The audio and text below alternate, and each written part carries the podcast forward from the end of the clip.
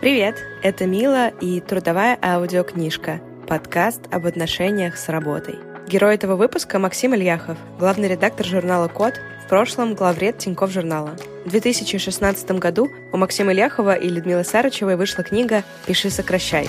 Несколько лет это была моя настольная книга и путеводитель в работе. От души рекомендую к прочтению. Для меня эта книга и советы по редактуре от Максима Ильяхова не столько о тексте и информационном стиле, сколько об уважении и заботе друг о друге. Именно об этом мы поговорили с Максимом, обсудили хорошие и плохие тексты и его карьерный путь с самого начала.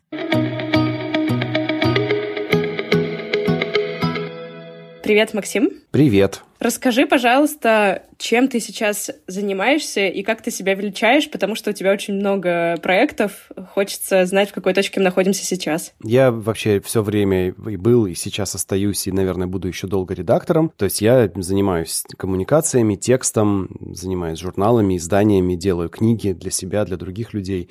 Ну, в общем, я занимаюсь коммуникациями с другими людьми и постараюсь сделать это профессионально. Ага, это очень интересный ответ. А в текущий момент ты редактор кода, если я правильно помню. Да, я сейчас главный редактор журнала Код, но через э, где-то месяц появится еще одно издание, но я пока не могу о нем говорить, но вот заходите ко мне в канал Главред, я вам расскажу все. Через месяц с этого момента. Хорошо, я оставлю ссылочки на все каналы твои, чтобы все посмотрели. У меня подкаст о карьере и отношениях с работой, и мы часто с героями начинаем с прошлого. И я вот полезла читать про тебя и узнала, что ты закончил факультет иностранных языков в МГУ в Москве. Все верно? Да, все правильно. А какие иностранные языки ты учил? Я изучал английский, испанский, но до этого еще в школе пытался подучить французский. Это не получилось. Мне просто показалось это очень интересным, потому что сейчас твоя жизнь, твоя работа вся связана с русским языком, а ты с иностранными языками как-то пересекаешься по-прежнему или нет? Ну, во-первых, на старте карьеры, как любой иньязовец, я долго занимался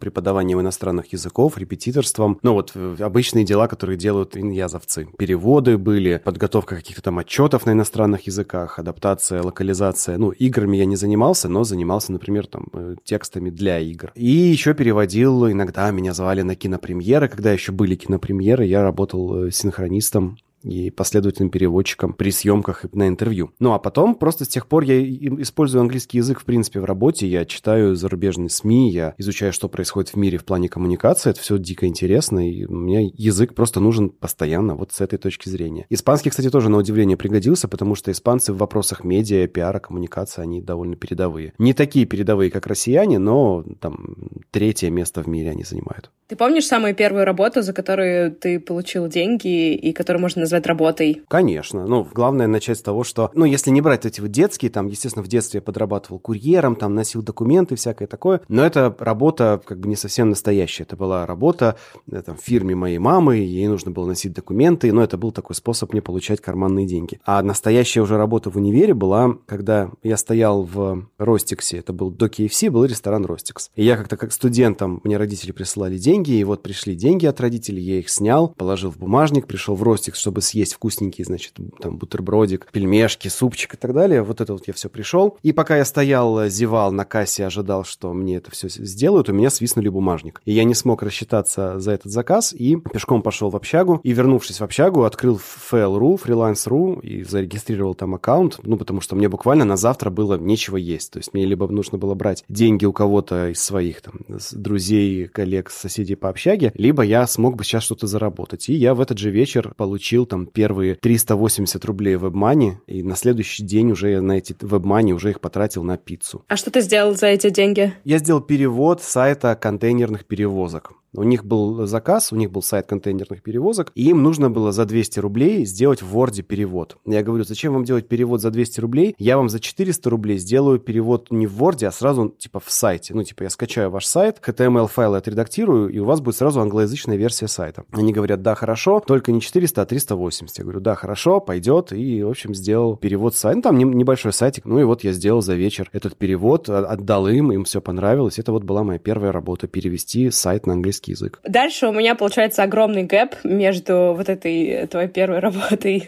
по переводу сайта контейнерного и твоей нынешней деятельностью. При этом я знаю, что где-то до серединки еще был дизайн. Расскажи, пожалуйста, о самых главных хайлайтах твоей карьеры. Ну смотри, вот я вошел во вкус, то есть я увидел, ага, можно за вечер заработать себе на пиццу. То есть ее можно съесть, но как бы ты в итоге энергетически ты потратил силы, получил энергию, и бабах, ты, ты эту энергию получил благодаря своим усилиям. И я стал брать больше заказов, разных заказов. Я этим ребятам сделал потом, этому же контейнерному сайту, флеш-заставку я сделал за полторы тысячи рублей. Для меня это были безумные деньги тогда. Но это 2006 год. Потом я стал брать всякие шабашки по сайтам. Пригласили меня работать чернорабочим в SEO в одну сетку SEO-шных сайтов много я там проработал. Там же, благодаря этой работе, я купил первый свой собственный ноутбук, ну, типа, на свои, и первую фотокамеру.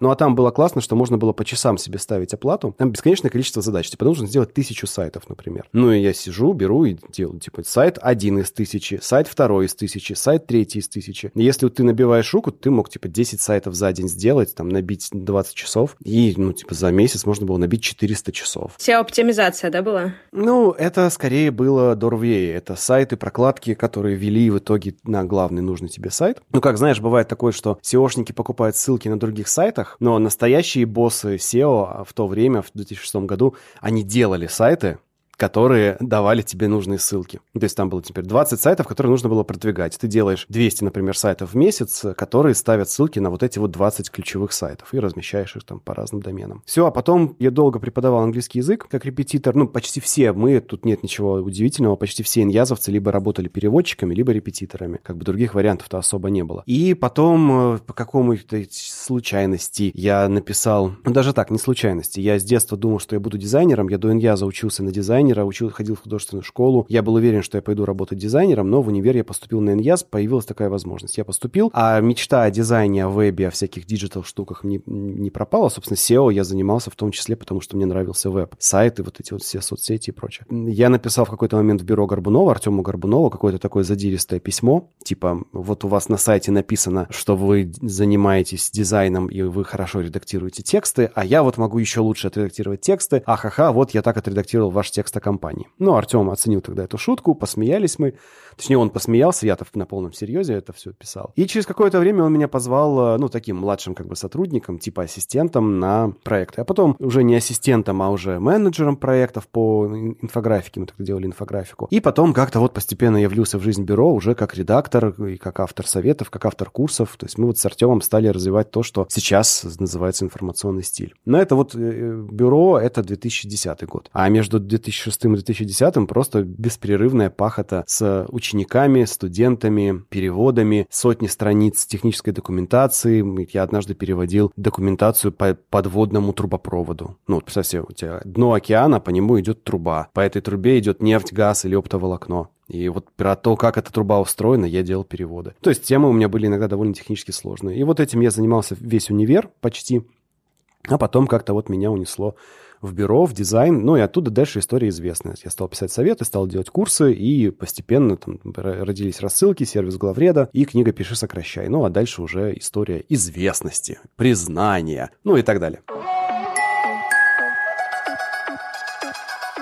Ты уже упомянул легендарный информационный стиль. А скажи, откуда вообще понятие пришло? Оно давно существует? Потому что я, конечно же, из твоей книги об этом узнала когда-то. Ну, вообще, книга, которой вдохновился в свое время Артем Горбунов, э, который рассказал мне об этой теме, это книга 1920, кажется, первого года, называется Elements of Style, первое издание ее, или 17 -го года, то есть книга начала 20 века. Это американские два исследователя, даже один исследователь, один эм, человек, э, Уильям Странг. Потом к нему подключился Иби Уайт. И вот эти два товарища, они сделали вот эту вот как бы корневую фундаментальную книгу о том, что текст надо писать попроще и покороче. Книга коротенькая, книга очень аккуратная, ну, легендарная книга, как бы считается. Ну, как Библия, да, вот Библия для всех, кто пишет. И Артему эта книга очень понравилась, когда он учился еще в свое время в Бауманке. Он эту книгу стал использовать в бюро. Он показал ее мне, я ее прочитал, мне она очень понравилась. И я стал писать, как бы перекладывать мысли из элементов стиля, of Style на русский язык, на русский копирайтинг, на наши промо-страницы, наш современный веб. И там вот примерно на этом стыке, начиная где-то с 2010-2011 года, мы стали продвигать идею, термин информационный информационный стиль и развивать его, развивать, развивать, и вот постепенно он вырос. Но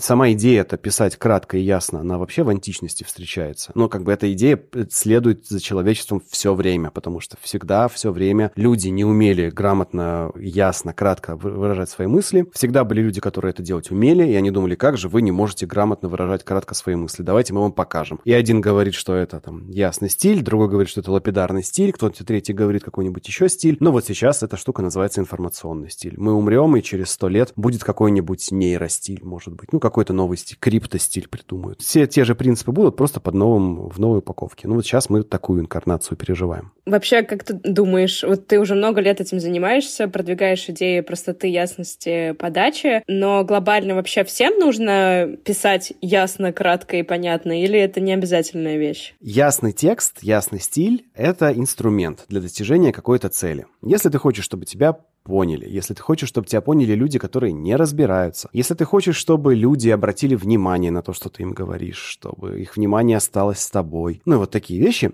если тебе это надо, то для тебя это будет полезно, нужно, и тебе это будет нужно, тебе это будет полезно вот так. Но если у тебя таких задач нет, то нет, не надо. Ну, например, ты пишешь диссертацию. Диссертация в гуманитарных науках — это штука такая. Какой-то ритуал. Умные люди читают твой текст и такие, ну, Конечно, ну, кандидатскую диссертацию. Конечно, тут все ужасно сыро и плохо, но для кандидатской сгодится. И вот люди сидят и на этих диссертационных советах. По сути, они говорят вот это. Работа плохая, но достаточно хорошая для кандидата наук. Хорошо? Хорошо. И для того, чтобы они тебе это сказали, тебе не нужно написать ясно, тебе не нужно написать там круто, тебе не нужно написать понятно. Тебе достаточно написать достаточно хорошо, чтобы твой диссертационный совет сказал, что это достаточно хорошо. И вот в этой ситуации делать короткий какой-то текст, супер ясный, супер простой, лапидарный, абсолютно нет никакого смысла. Более того, эти люди часто ожидают от тебя общения, ну, в каком-то определенном стиле. И если ты пишешь совсем не так, то, скорее всего, они тебя не воспримут. Ну или давай другую ситуацию возьмем. Допустим, выбегает на площадь ОМОН с дубинками. И ты от них ожидаешь, что будет делать ОМОН с дубинками, который выбежал на площадь. Ты ожидаешь, что они будут бить, там, топтать, притеснять, оттеснять каких-нибудь протестующих демонстрантов, задействовать водометы, резиновые пули, слезоточивый газ. Ты ожидаешь от этих людей в этой ситуации такого поведения. Если они начинают разбрасывать вокруг себя цветы или танцевать лезгинку, для тебя это очень странно странно. Хотя разбрасывать цветы и танцевать лезгинку — это прекрасные вещи, очень красивые, очень эффектные. От этих людей ты этого не ожидаешь. Вот то же самое бывает в нашей жизни ситуации в коммуникациях, когда от тебя не ожидают простого стиля, ясного текста, понятного текста. Если ты пишешь, например, для инженеров инженерную техническую документацию, они от тебя не ожидают, что ты будешь им объяснять, что такое ротор или что такое, не знаю, конденсатор. Они не ждут от тебя этого. Они ждут, что ты им скажешь там по сути, что конденсатор сюда там подключил, туда-сюда, все стало понятно. Это просто один из инструментов, инструментов довольно широкого инструментария редактора. Он очень часто нужен, он нужен в рекламе, он нужен в пиаре, он нужен везде, где мы общаемся с широкой аудиторией. Но это не единственный способ общаться, и довольно часто нам нужны другие инструменты. Но это тоже часть моей работы.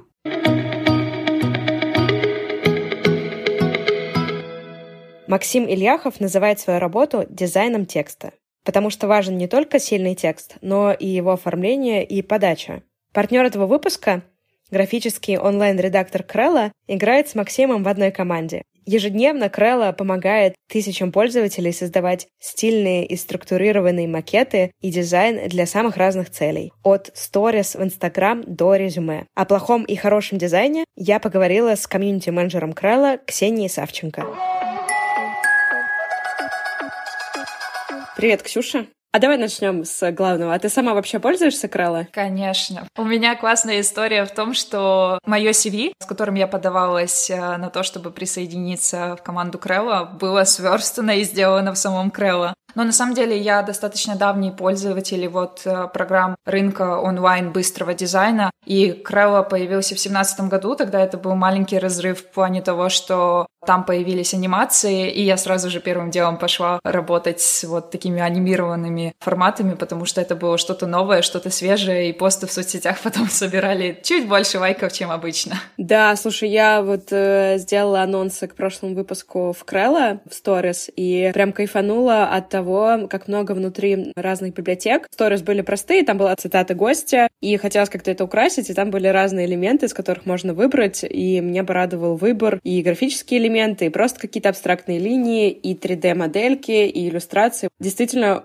очень-очень интуитивно и очень удобно. Класс, рада слышать, потому что этому действительно уделяется много внимания, чтобы вот этот порожек входа в саму программу и в дизайн как таковой был минимальный, чтобы можно было найти максимальное количество разных объектов, и все было собрано под рукой. А вот тут у меня к тебе tricky question, как говорится. Можно ли сделать плохой дизайн в Крелло? Да, потому что все-таки Крелла, и это не панацея. Это прежде всего инструмент, э, и в нем можно сделать как классный дизайн, так и ерунду, если положить руку на сердце. Но преимущество в том, что профессиональные дизайнеры в Крелла уже позаботились о том, чтобы готовое решение, как шаблон, в нем было все построено максимально классным образом, чтобы шрифты были нужных размеров, чтобы отступы были гармоничными, чтобы композиция была выстроена грамотно. И человеку остается просто адаптировать это все под свои нужды, заменить текст, цвета, добавить логотип. Не очень, наверное, получится, если взять шаблон, в котором предусмотрено три строки текста, а запилить туда все 10 и сделать покрупнее и еще тремя цветами.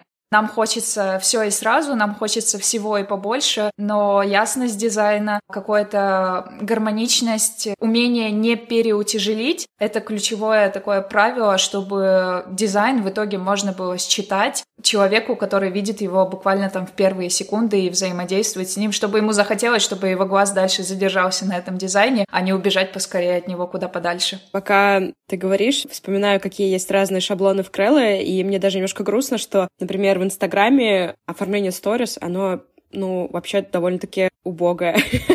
Простите, но там у нас на выбор не 5, там, 6 цветов э, фонов, э, тройка градиентов и 5 очень странных в кириллице шрифтов. Да, да, кириллица — это вечная боль. Я после того, как сделала в Крелла сторис, я подумала, о боге, как это может быть красиво. Вот я представляю, что ты заходишь в Инстаграм, а там все сторис оформлены в Крелла, например, в разных шаблонах, с красивыми шрифтами, у нас бы был бы совсем другой мир. Утопия.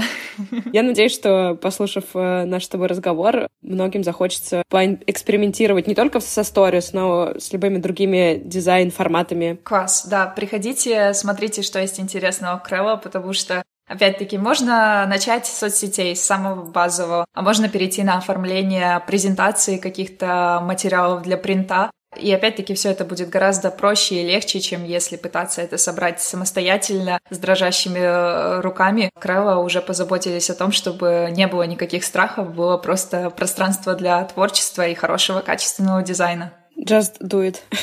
Just design it. yes.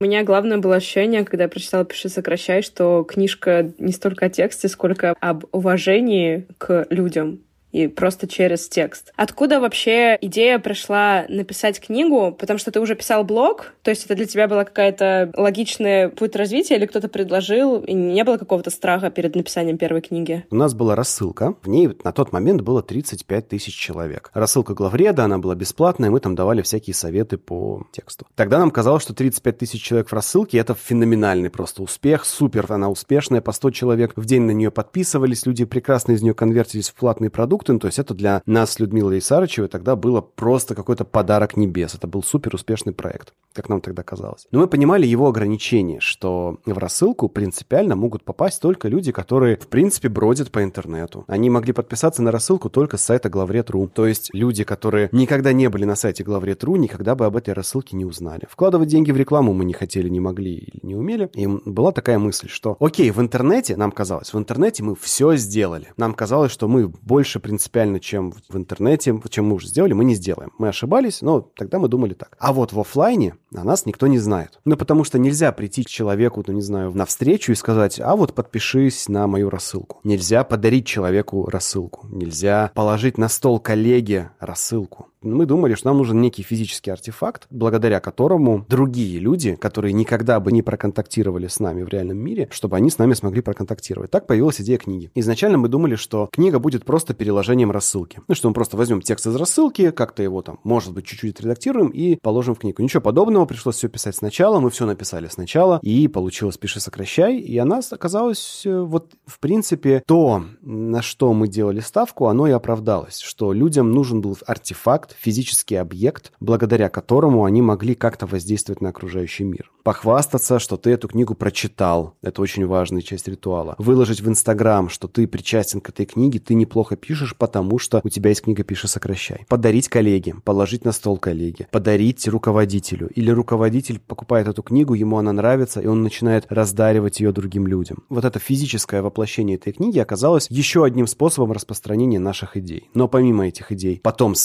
с, момента появления книги появился еще Инстаграм, появился Телеграм, появились другие рассылки, появился YouTube, и книга просто стала еще одним способом людям узнавать о существовании информационного стиля. Хотела спросить, по ощущениям, ты продолжаешь находиться в интернете, читать тексты. У тебя есть ощущение, что как-то повлияло это? Стали лучше тексты, стали они полезнее? Или это слишком большая война? Нельзя обобщать в этой ситуации. Вообще категорически нельзя ни в коем случае обобщать и говорить, что что-то в интернете как-то произошло. Появились какие-то новые островки осознанности, люди стали дарить друг другу эту книгу, люди стали больше писать. Есть люди, мы найдем людей, которые за последние пять лет приобщились к этой идее, к инфостилю и стали чище и лучше, интереснее писать. Они, безусловно, есть, и их много. Их там, эти, число этих людей, их тысячи. Но людей в интернете ну, по крайней мере, в России, миллионы, да, то есть этих людей мало. Но этих людей и не должно быть много, с другой стороны. То есть один человек написал, 100 тысяч человек его прочитали. В среднем по больнице мерить бесполезно.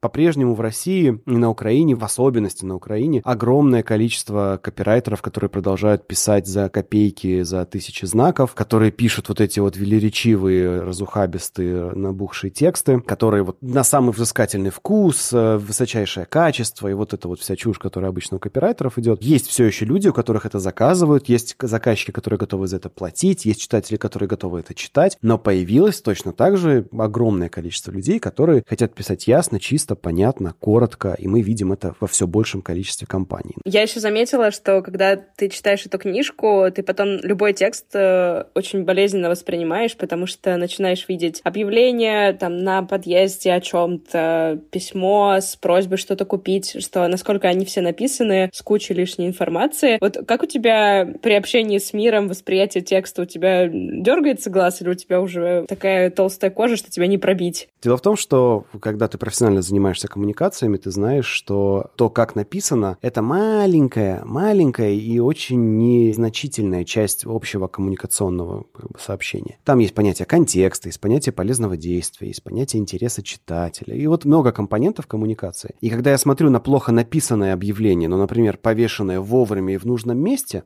я говорю, о, как хорошо, что ребята вовремя и в нужном месте повесили объявление. Да, они его написали коряво, но они написали как смогли. Гораздо важнее то, что они его повесили вовремя и в нужном месте. Или если человек ко мне обращается, ну вот видно, что у него вот культура его письма такая, ну, испорченная, испорченная вот этим вот похабным, пафосным копирайтингом, но при этом его интенция, то есть то, зачем он ко мне обращается, очень приятная. Я понимаю, ага, человек испорчен вот этой культурой, но он ко мне с добром. Я это оцениваю, и на меня это хорошо влияет. То есть коммуникация, общение — это не только текст. Это далеко не текст, и когда ты этим долго занимаешься, просто тебе перестает раздражать вот какой-то один конкретный аспект. Ты смотришь на коммуникацию в целом, и тебе от этого гораздо легче, проще и приятнее.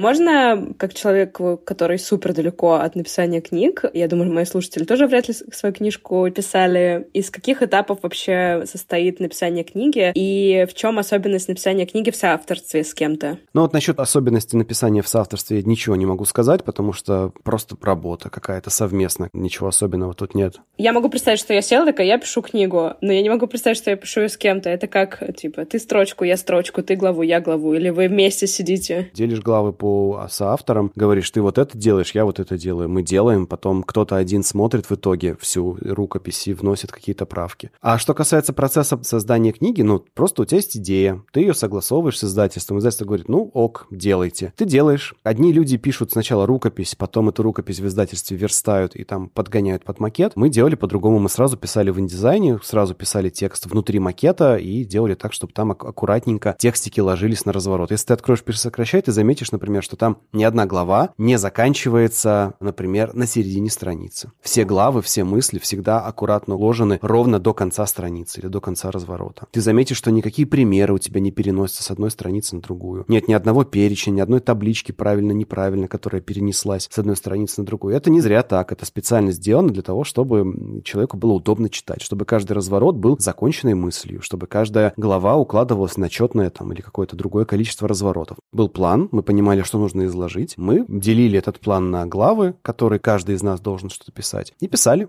Потом Люда прислала мне свои главы, я их читал, редактировал. Я присылал Люде некоторые свои главы, она их читала, редактировала, возвращала мне. Я их снова читал, редактировал. Это все собиралось в общую рукопись, я еще раз это все читал, редактировал. Потом еще раз это все читал, редактировал. В буквальном смысле книгу «Пиши, сокращай» она была написана и отредактирована, наверное, шесть раз полностью. Ну, типа от начала и до конца. Вот когда уже была написана рукопись, все уже как бы 440 наших страниц были написаны. И потом еще шесть раз эти 440 страниц были прочитаны и отредактированы. Потом у тебя получается рукопись, ты целый макет с текстами и картинками. Ты это отдаешь в издательство, они отдают в типографию, и дальше начинается магия издательства. Книга печатается, приезжает на склад издательство, издательство отдает с этого склада в магазины, магазины продают, Озоны, Wildberries, все-все-все продают эту книгу, и дальше считаются деньги. Это очень хороший процесс, отлаженный и очень четкий со стороны издательства.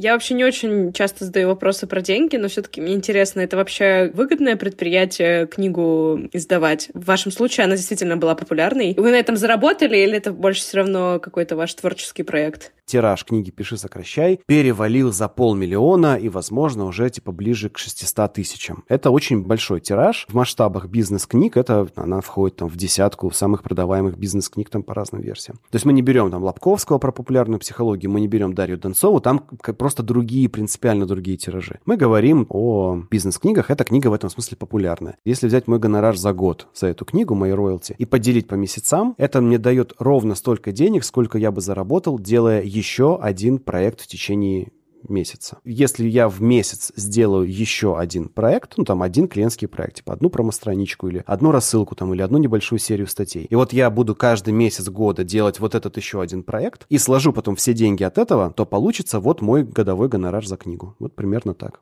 То есть э, в деньгах не купаетесь, но и не были обижены. Понимаешь как, для меня даже если бы книга мне принесла там типа 10 тысяч рублей за все время, все равно книга есть, книгу покупают, книга где-то существует, ее можно кому-то подарить, ее можно порекомендовать. Дело же не только в том, сколько ты получаешь роялти с книги. На самом деле огромная часть моей работы сейчас это преподавание. А откуда берется преподавание? От того, что у меня есть книга, и люди мне звонят, там пишут, говорят, Максим, нам нужно, чтобы вы наших, э, не знаю, СММщиков, наших авторов, редакторов, редакторов обучили писать. Мы вам доверяем, потому что мы знаем, что у вас есть классная книга. Приезжайте к нам. Я говорю, окей, да, хорошо, вот типа стоит это столько-то. Все говорят, да-да, конечно, приезжайте. И я веду. И у меня бывают месяцы, где я веду какие-то занятия каждый день. И это благодаря книге. То есть это в этом смысле оно это очень полезная история. И многие люди, даже для которых книга не становится источником заработка, ну типа там гонорар в год 50 тысяч рублей, например, ну смешные какие-то деньги в пересчете на год. Но даже для них книга может стать хорошим источником дополнительного заработка за счет их известности, репутации и так далее.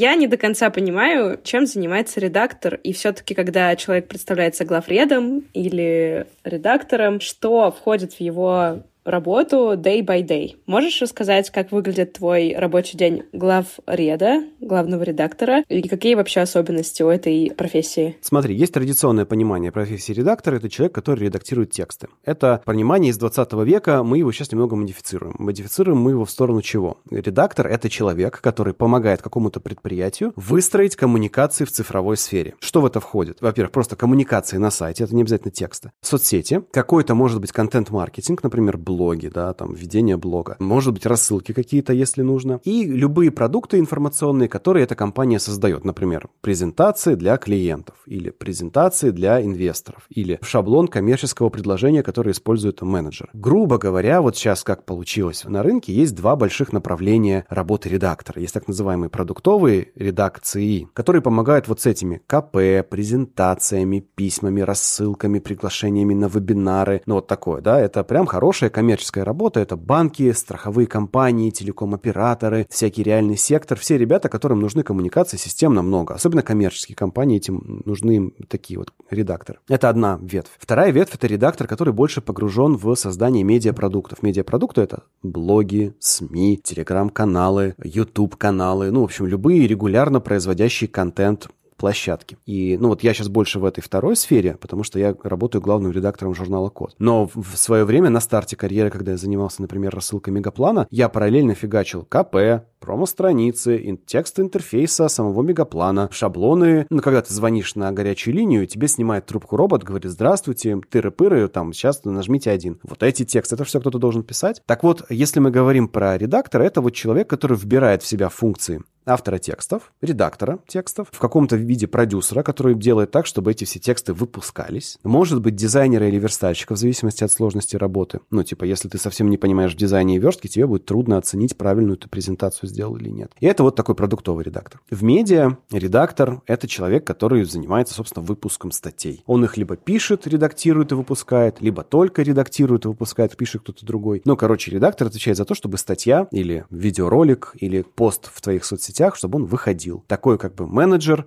который разбирается в коммуникациях. Главный редактор – это человек, который внутри медиа, в частности, внутри медиа, внутри блога, занимается вопросами процессов, и общие повестки издания. Ну, типа, о чем мы пишем и как. Но в коде, например, я вбираю в себя еще функции выпускающего, то есть я делаю так, чтобы каждый день статьи выходили. Я даю задание иллюстратору, я выбираю, какая статья выйдет у нас завтра, какую статью нужно выпускать сейчас, потому что сейчас вот об этом люди говорят. Делаю так, чтобы эта статья была хорошо отредактирована, чтобы там не было каких-то явных каких смысловых косяков и чтобы она была хорошо написана. А ты как-то соприкасаешься с э, наймом, когда вы ищете авторов для своих медиа? Прям такой классический найм, когда дается вакансия, и я собираю людей и отсматриваю вакансии, нет. Я не, вот в моей сфере это не работает. Я верю в два других инструмента. Первое, есть профессиональные отраслевые чаты, которые я в свое время создавал и пестую там, и участвую в них до сих пор. Стараюсь поддерживать там вменяемую, нетоксичную атмосферу. Ну, типа, у меня в чатах во всех, где я, что я веду, запрещено про политику, запрещено про феминизм. Все это у нас строго запрещено, и мы об этом вообще не говорим. И, соответственно, у нас там очень интеллигентная, тусовка людей, которые про работу а не про того, кто кого угнетает. И когда мне нужны люди, я просто в эти чаты кидаю предложения, и через полчаса у меня 5-6 человек, которые готовы, нормальные, вменяемые, с которыми я точно смогу работать, с которыми мы начинаем работать. Вот последние три месяца было два таких момента, когда я буквально за полчаса находил нужных людей без необходимости читать сотни вакансий. Это когда для тех проектов, где работать буду я с этими людьми. Для других проектов, где работать буду не я, я провожу конкурсы. Называется «Вызов главреда». Это такая штука, где я предлагаю поучаствовать в открытом конкурсе, который проектируется под потребности определенного заказчика, там, какой-то его команды. Ну, типа, тебе нужно собрать медиа, не знаю, про резиновых утят. Вот ты продаешь резиновых утят, тебе нужно делать блог про резиновых утят. И мы сделаем конкурс, что-то связанное с резиновыми утятами. На этот конкурс откликнется 50, там, 100 человек. Я отсмотрю эти работы, но я отсмотрю не отклики на вакансию, а работы людей про резиновых утят. Я оценю, какие из этих работ самые классные, отдаю работодателю, и дальше уже работодатель к ним приходит, говорит, ребята, давайте поработайте с нами над резиново-утятным блогом. Ну и все, и дальше у них красота, любовь, хорошая работа, и все молодцы. Вот в этот э, чат, э, в который ты вбрасываешь вакансии, в него как-то попадают по фейс-контролю или любой желающий может подсоединиться? Туда может присоединиться любой желающий, который найдет туда вход. А чтобы найти туда вход, нужно просто внимательно читать те материалы, которые я публикую. Ну, то есть, если человек подписался на бесплатную рассылку главреда, и он дошел до конца этой рассылки, дочитал ее, он найдет способ попасть в эти правильные чаты. Мотайте на ус, дорогие слушатели, если вам интересно работать с Максимом Ильяховым.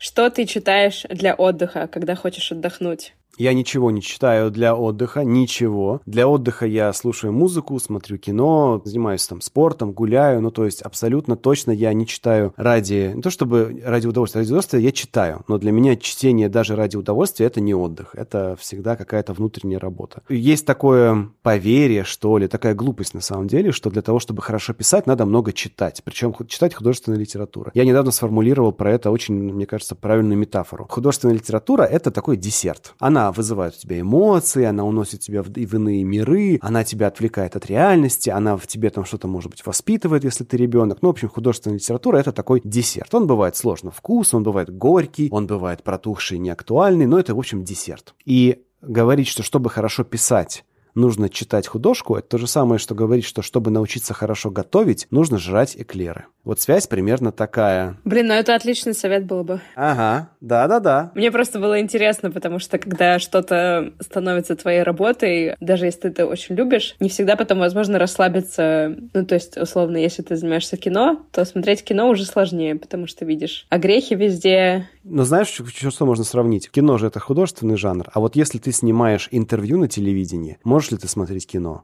Да, можешь. И вот когда человек, который работает оператором на интервью, и это отдельный мир, в котором есть свои очень большие сложности, которые не встречаются, например, на киносъемочной площадке. Когда в мир съемок интервью приходят люди с киношным бэкграундом и такие, нам нужно потратить полдня на установку света в этой локации, чтобы передать эмоциональное состояние нашего. Их пошлют в жопу сразу, потому что у нас спикер придет через 20 минут, нам нужно за 20 минут поставить свет, чтобы спикер пришел и дал нам интервью. Братан, давай, давай, быстрее. То есть не нужно путать да, в обоих случаях человек, там, в случае с текстом, человек на клавиатуре жмет клавиши. Но человек из-за пианино тоже жмет клавиши. И на баяне человек тоже жмет клавиши. Но это разные инструменты и разные ситуации. То же самое с редактурой. Художественный текст — это совсем другое. Прям вот у феминисток это другое, у либералов это другое. И в тексте художественный текст — это другое. Вы можете его читать, вы можете его любить. Коммерческой редактуре, к рекламе, к промостраницам, рассылкам это не имеет никакого отношения. А ты любишь свою работу? Вот такой простой вопрос. Да, я люблю работу свою и вообще я люблю работать. Мне нравится процесс, ну, наверное, не всю работу вообще, мне нравится процесс создания чего-то из ничего, организации там, информации из хаоса, создания чего-то, чего раньше не было. Мне нравится создавать, строить, конструировать, соединять разрозненные части. И в данном случае, на этом этапе жизни я занимаюсь этим в тексте. Через короткое время я буду заниматься этим же самым там, визуально визуальной сфере. Через какое-нибудь еще время я, может быть, буду в интерактивной сфере этим заниматься. Но во всех случаях я надеюсь, что я буду продолжать также любить свою работу.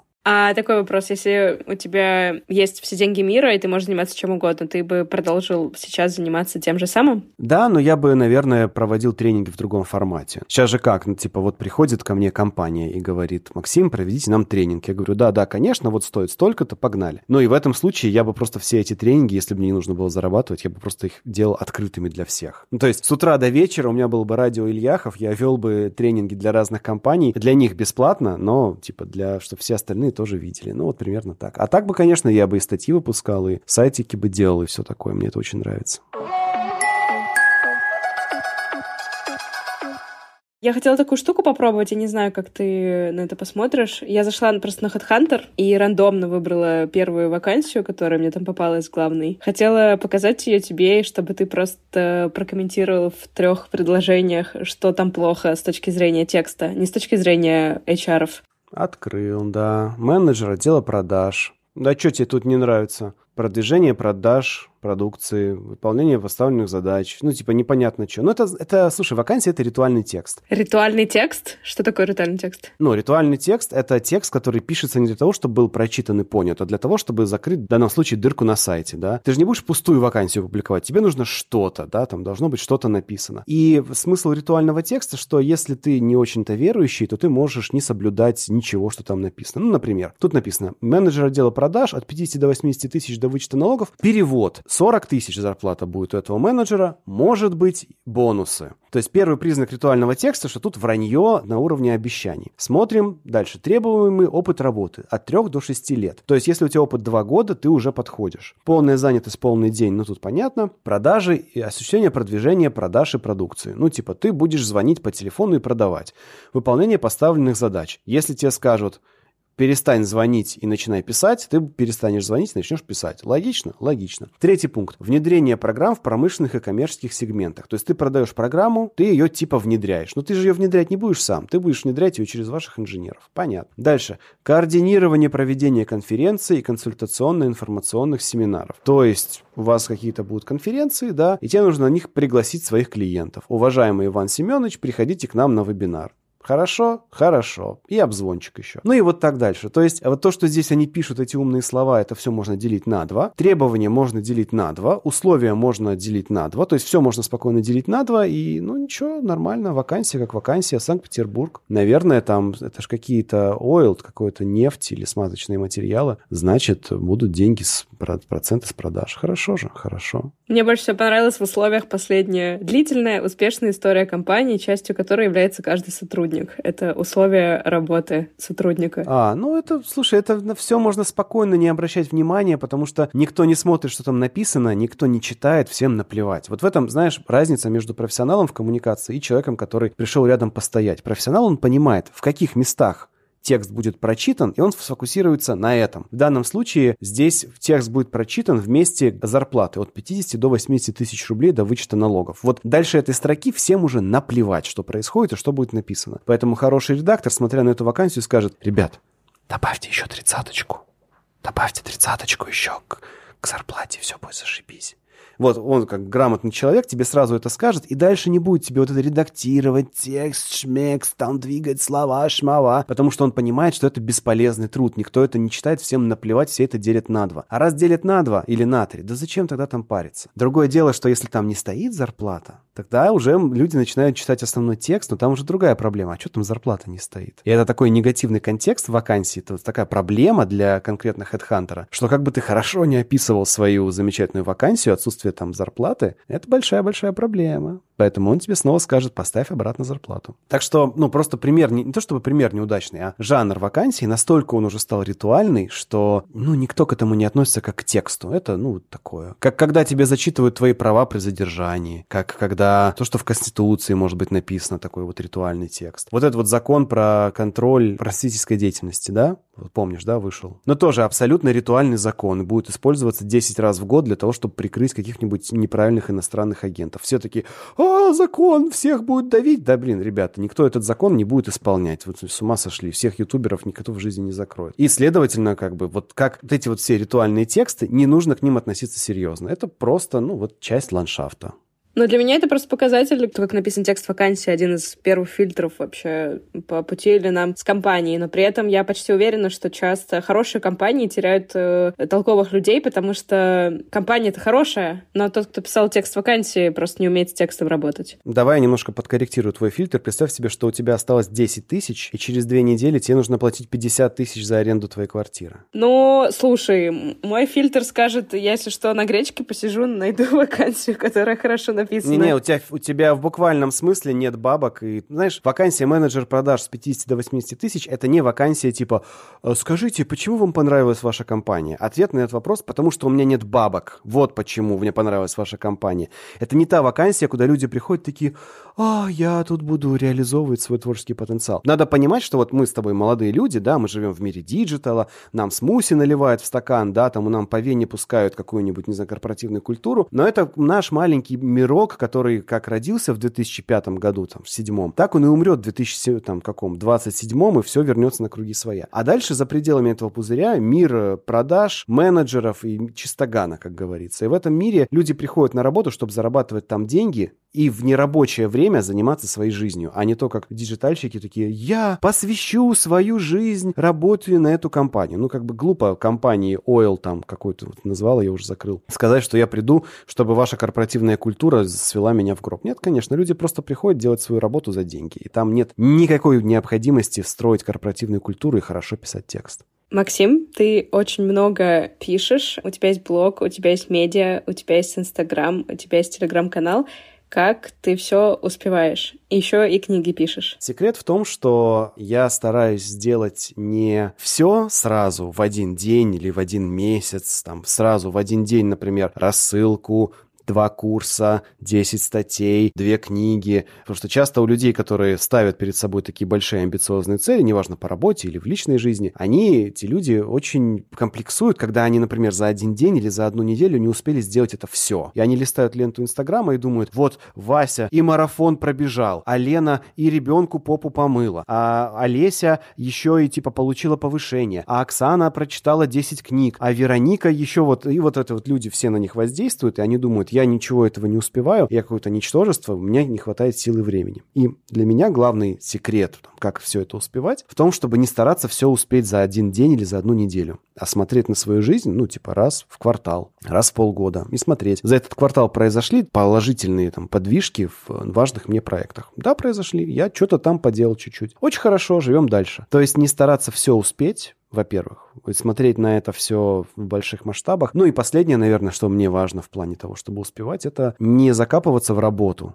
а давать себе отдыхать, соблюдать гигиену труда. Ну, например, после 9 вечера не работать, а лучше даже после 8 вечера не работать, ежедневные прогулки, хороший здоровый сон, насколько это возможно. Не вкапывать себя в землю ради вот той самой корпоративной культуры, о которой мы говорили, а стараться просто заботиться о себе. Тогда и продуктивность будет на высоком уровне, и кайф от жизни, и как бы ты со, со временем, с годами получаешь, как бы вырабатываешь более вот то, что ты отметила, да, мне нравится твое более простое отношение к тексту. Когда ты напишешь там более двух с половиной тысяч статей за два года там в Тинькофф журнале, например, у тебя будет довольно простое отношение к тому, как эти статьи работают. И вот за счет того, что ты заботишься о себе и занимаешься текстами, которые реально читают, понимаешь эффект этих текстов на окружающий мир, в итоге, во-первых, живешь классно, ощущаешь себя хорошо и здоровый становишься, и счастливый. Ну, вот кажется так. Все, это шикарно, супер мотивационная речь от Максима Ильяхова. Спасибо большое тебе за разговор, спасибо большое за твою работу, за твои невероятно полезные советы по работе с текстом. Просто ценю, респектую, огромная благодарность. Большое спасибо, мне приятно. Спасибо, что дослушали до конца. Ставьте оценки, пишите комментарии, рассказывайте о подкасте друзьям, родственникам и случайным прохожим. Будем на связи. Пока!